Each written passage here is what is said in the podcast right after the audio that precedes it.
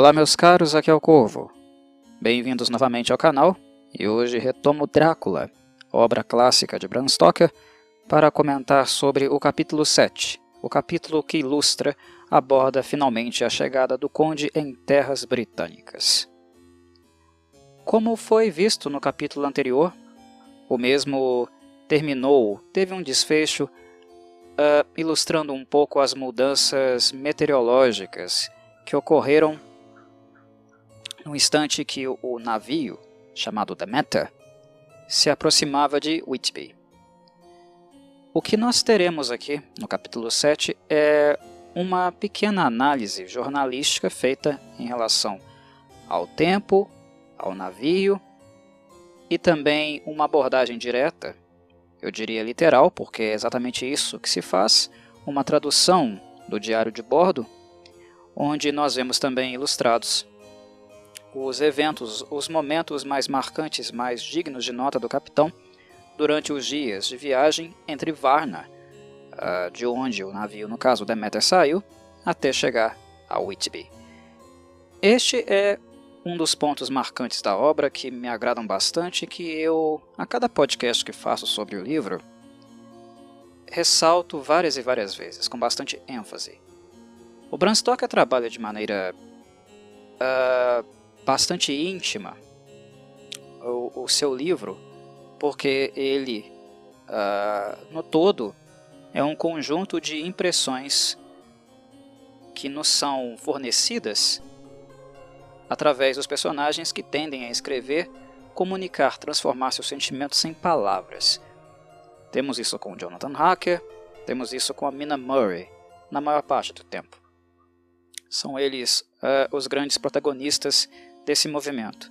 O Conde, nós apenas abordamos, nós apenas analisamos segundo o olhar deles, segundo as impressões deles, no caso.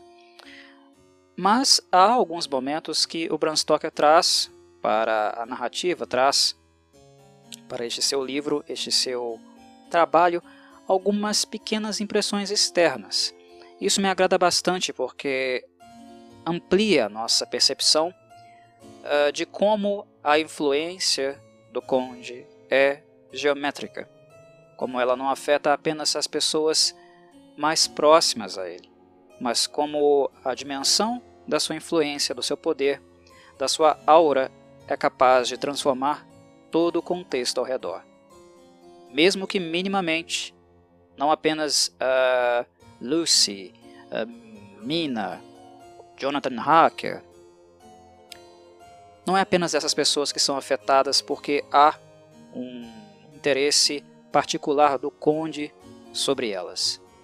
Mas apenas o fato dele existir, estar, estar no mesmo ambiente que essas personagens estão, ele acaba também por afetar todo o contexto onde ele se situa.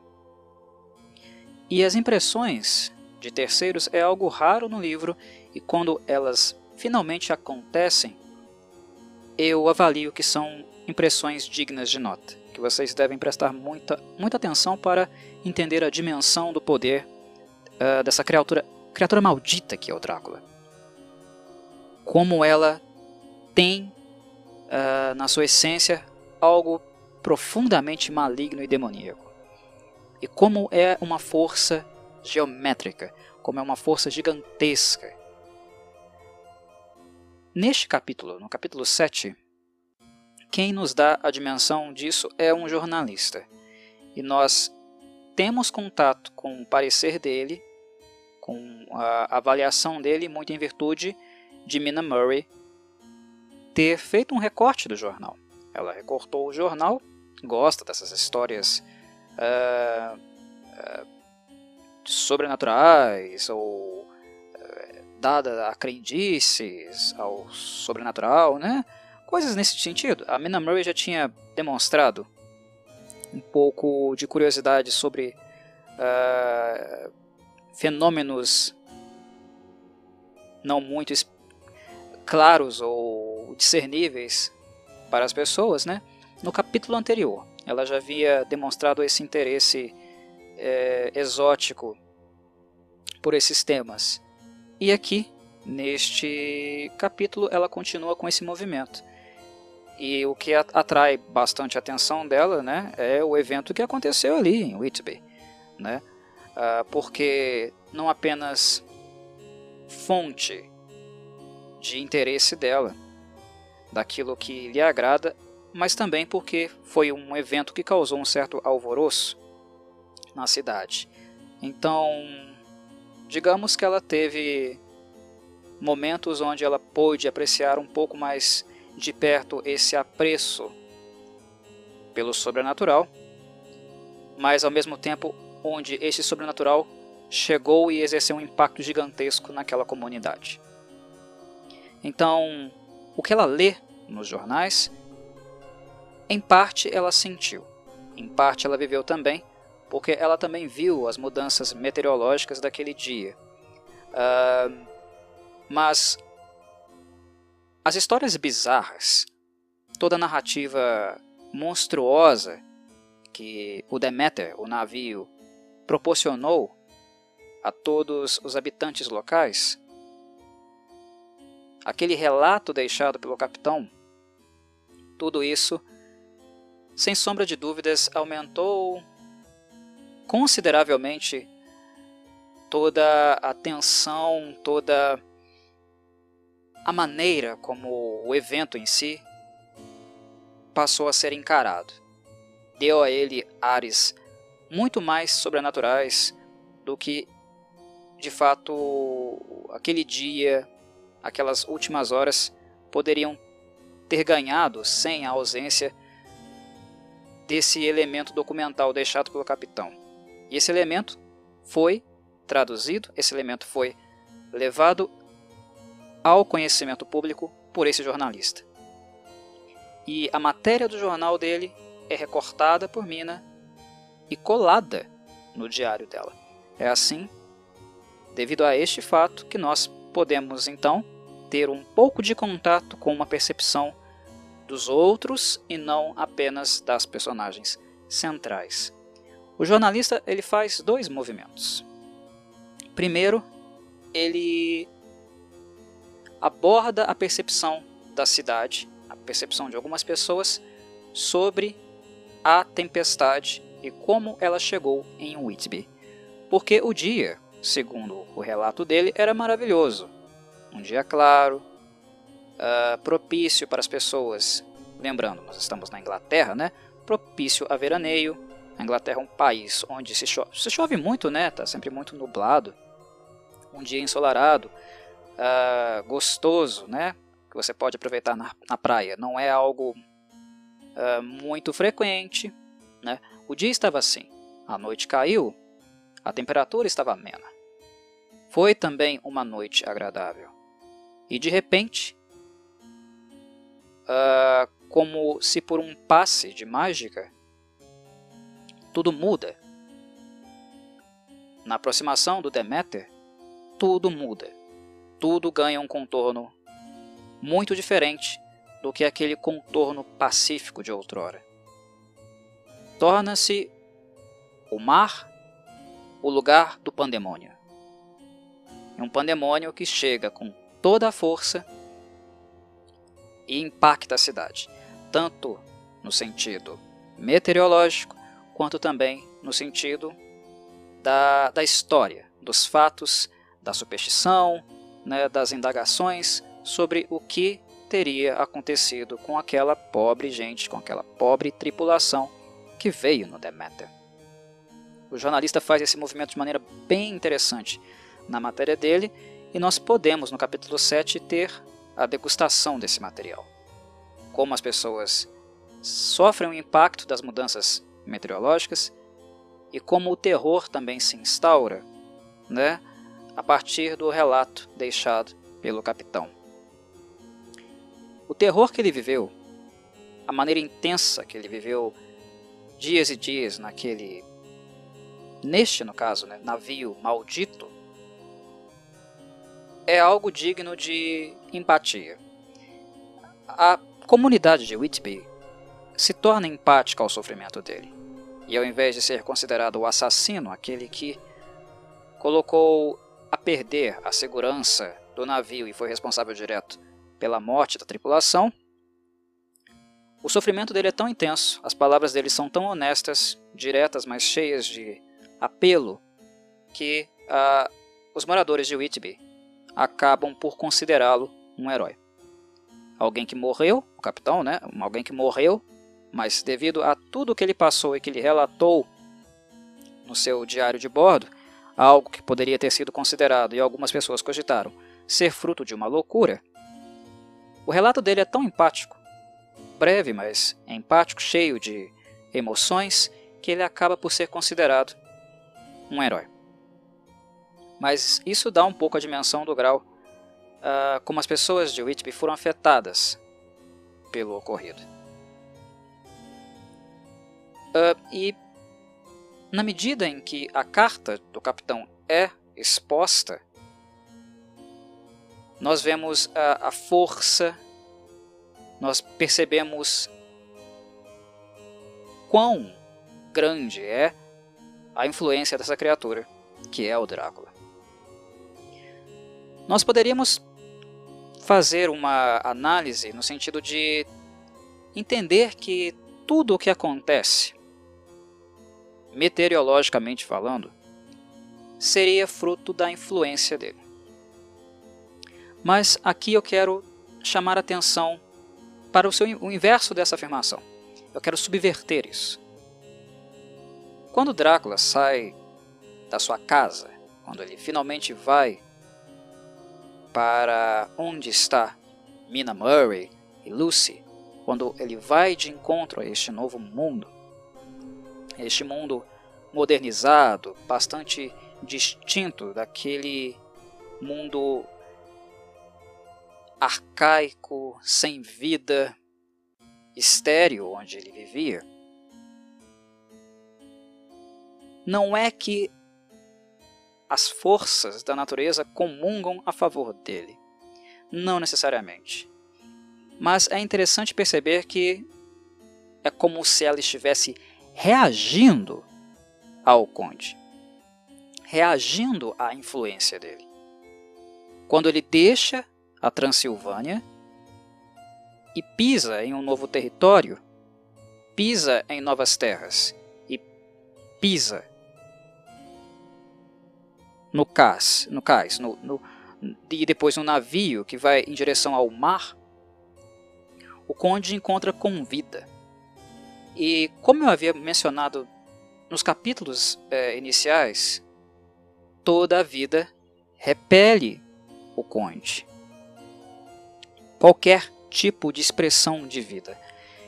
E é exatamente isso que faz com que o personagem, embora seja uh, o antagonista, digamos, dessa obra, há um caráter dramático relacionado a ele, de sofrimento e tal, é verdade, mas ainda assim ele é um antagonista. Dado a, a este abandono de qualquer aspecto de vida, esse elemento é justamente aquele que faz com que o conde sofra, faz com que ele seja a criatura miserável que ele é. Quando o conde procura por amor, ele procura por uma expressão de vida, porque o amor é uma expressão de vida. Ele é faminto de vida, e o amor é uma forma de ter vida. Algo que ele não pode normalmente, porque todas as outras expressões de vida sempre o abandono. E neste trajeto, nesta viagem de Varna a Whitby, nós vemos acontecer novamente este abandono. Ele sai de um lugar completamente estéril, pisa em outro, em terra e mar, onde há expressão de vida, há encontro com vida e a vida o abandona. Quando nós vemos a natureza tomar dimensões mais, digamos, voltadas à tormenta, quando o mar fica tempestuoso, não é necessariamente a influência do conde em ação, mas é uma resistência, é uma resposta que a natureza, as coisas vidas, vivas, perdão, é uma resposta que a natureza dá a ele. É uma forma de reação, é uma forma de tentar repelir aquilo que é profano, aquilo que não é bem-vindo, que não pode estar em contato com a vida, aquilo que não faz parte dela. É como se o mar resistisse ao conde, como se ele tentasse evitar proximidade com ele. A, as características meteorológicas, a fúria das águas, é uma resistência, é uma resposta ao conde é um sinal claro de que ele não é bem-vindo, de que aquele não é o seu mundo, de que ele não deve estar ali, de que ele não é bem-vindo. A tripulação sofre com isso, é claro. Obviamente ela sofre, mas porque ela contém o conde, né? Eles acabam sofrendo porque o conde está entre eles. O mar rechaça e acaba atingindo também a tripulação e fazendo com que os marinheiros né, tenham uma viagem bastante conturbada. Mas, além disso, também há uma expressão do poder do conde. Nem tudo ali é natureza e nem tudo é a natureza o repelindo. A névoa, por exemplo, que é, é um elemento presente dia e noite, isso que é interessante, né? dia e noite no Deméter, é um outro elemento bastante interessante que esse capítulo nos revela. Porque é uma névoa, névoa tão densa, tão espessa, que o capitão chega a relatar nos últimos dias do diário dele, né, que dia e noite essa névoa está constantemente é, presente no Deméter, nos arredores do Deméter, e que eles não podem, na maior parte do tempo, eles não podem nem sequer saber ao certo para onde eles estão rumando. Se não fosse uh, pelos conhecimentos geográficos, né? se não fosse o fato deles saberem navegar e se direcionar, possivelmente eles não teriam chegado no, destino, no destino deles, né? para onde eles realmente queriam ir. É uma névoa que perturba, que nubla tudo. Poderia ser uma resposta natural, uma resposta da natureza? Também poderia, né? Mas na medida em que o capitão diz que essa névoa acompanha o navio durante o dia, aí esse é o elemento que nos permite perceber que essa névoa não é natural. Porque é uma névoa tão espessa, tão densa, que nem os próprios raios do Sol conseguem penetrá-la direito. Isso é completamente alienígena né, para a natureza. Isso não é natural. É algo além disso. O navio ele fica com uma carga pesada, ele fica imerso nas trevas e ele ganha, em virtude disso, né, o caráter, o adjetivo de amaldiçoado. Algo que se intensifica, fica ainda mais presente e constante na medida em que, um a um, a tripulação vai uh, desaparecendo. A princípio, o furor não é muito grande, mas quando uma pequena tripulação passa a periodicamente ter membros desaparecidos, quando eles começam a cair, reduzir de número, uh, o alvoroço se torna realmente marcante, digamos assim. Eles ficam desesperados. E o relato, o diário de bordo do capitão, o que ele, ele nos deixa nessas páginas é justamente isso. O início de tudo, a coleta da, da carga, que é a argila, né? caixas cheias de terra, de argila, que estariam sendo transportadas para Whitby. Para quem conhece a obra sabe muito bem por que né, o conde está levando terra para Whitby. Sabe também que essa terra está sendo aguardada, que esse transporte foi planejado, né? que não é uma coisa que ele faz sozinho e por si mesmo, mas que ele também está tendo ajuda externa. Né? Há quem o aguarde, que o espere, né? no sentido de ou ajudá-lo a se locomover. Ele não fez tudo sozinho e independentemente, claro que não até porque uh, sozinho ele não teria condições de fazer isso, convenhamos, né? E o capítulo deixa isso bem claro, né? Que quando a carga chega, o Deméter chega né, sem vida, todos já tinham sucumbido, como algumas pessoas ficam interessadas nessa carga, como elas a transportam. Ou seja, tem gente que acoberta o conte. Algo que também nós já havíamos tido contato previamente. Né? Aqui neste capítulo é apenas uma extensão uh, desses fatos já observados anteriormente. Mas enfim. O diário de bordo, né, o relato que foi deixado pelo capitão dentro de uma, dentro de uma garrafa, dentro de um frasco, né, e foi encontrado em seu corpo, nos diz muito de uma de um início é, do contato com essa criatura maldita e como aos poucos a relação com ela uh, dentro do navio, ela sempre na escuridão, sempre não se apresentando, né? Até certo ponto o Drácula não se mostrou para a tripulação. Posteriormente ele passou a se mostrar periodicamente, né? Embora aparecendo e sumindo com bastante frequência, né? Como se fosse um fantasma. Mas ele passou a se mostrar. Isso foi aumentando o terror da tripulação. É uma história que começa assim como a tempestade, né? Uh, antes da tempestade tem a calmaria. E antes uh, do terror, a tripulação também estava calma. E de repente, como a tormenta, o terror vai aumentando, aumentando, aumentando, até explodir, até destruir tudo o que há para destruir, e aí vem a calmaria de novo. E a calmaria deste capítulo é justamente no falecimento do capitão, que foi a única alma viva que realmente restou dentro do Deméter, que embora tenha cogitado que seria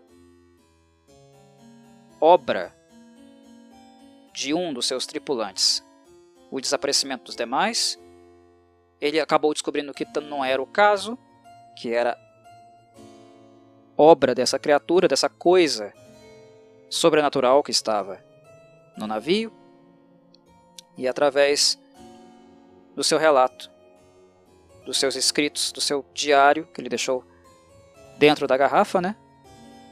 Esta foi a última ação deste homem para tentar minimamente uh, dar um parecer para as pessoas do que de fato aconteceu ali.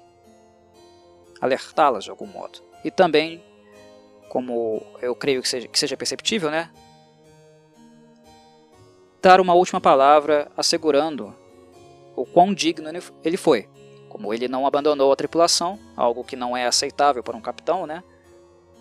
Um capitão não abandona o seu navio, é uma ética do, que nós temos no mar, uma ética que se mantém até hoje, né? A última pessoa a abandonar o navio, se abandonar, né, é o capitão. Então, a, a carta que ele deixa, né, o diário de bordo que ele deixa também é uma forma do mesmo defender a sua honra, mostrar que ele foi digno até o último momento mesmo quando uma criatura das trevas monstruosa uh, estava com ele no navio, né? habitando o navio e destruindo a sua tripulação. Enfim, depois que ele fez todo esse relato, né, ele garantiu que uh, ele não deixaria de ser o capitão do barco, que ele não abriria mão da sua vida, que ele não a venderia fácil, embora ele tenha falecido, né? Mas ele não deixa de cumprir seu papel. Seu papel como capitão. Ele zelou pelo seu instrumento. O instrumento de um capitão é o seu timão. É aquilo que faz com que o navio chegue ao seu destino. O instrumento do capitão, aquilo que representa é a sua condução. Então ele pegou um crucifixo, ele pegou um rosário, né? ele, ele se amarrou com o crucifixo e o rosário no timão e ali ficou até falecer. E é assim que o Deméter, o barco, né, o navio que conduziu Drácula, chega finalmente a Whitby. É dessa forma medonha, asquerosa, que o navio finalmente chega ao seu destino.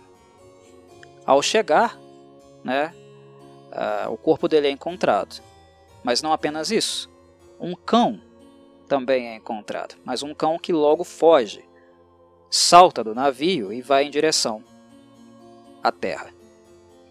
Um cão que mais tarde, né, a população local, ao ficar completamente uh, sentida com a narrativa do capitão, com a história dele, né, um cão que essa população local tentou encontrar, tentou localizar, para adotar inclusive, para cuidar dele, não encontrou. E é um cão que vocês também podem uh, ter em mente de quem se trata. Não é algo muito claro nesse capítulo, mas Drácula é uma obra muito antiga, então vocês sabem de quem se trata.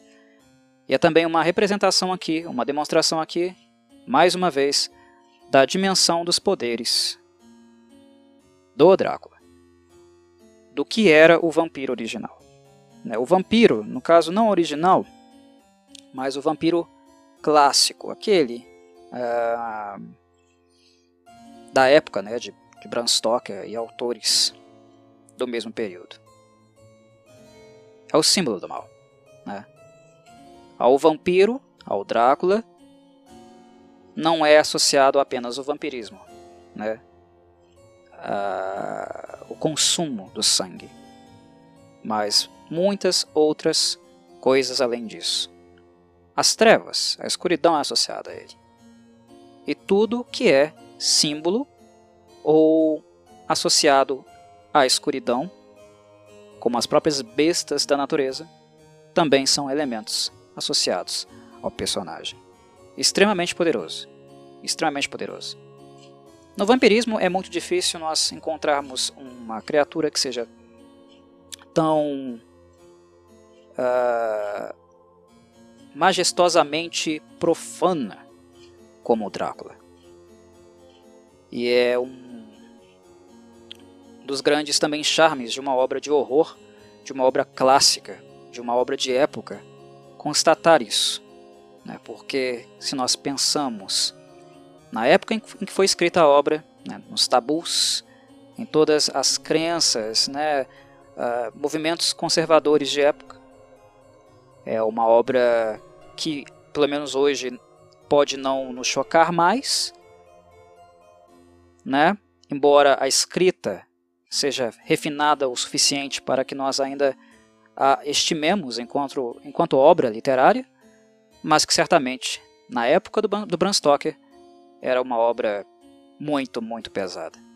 E este capítulo aqui, é o capítulo 7, é um relato bastante interessante e bastante alegórico, representativo de toda a treva, de todo o horror que esse personagem, embora seja muito romântico também, irá demonstrar isso várias e várias vezes, vários momentos da obra, como esse personagem também pode ser macabro, e trevoso, digamos. É algo bem interessante mesmo de acompanhar. Mas enfim, esses são os elementos mais marcantes do capítulo 7. Eu paro por aqui. Um abraço, meus caros, e saudações Corvides.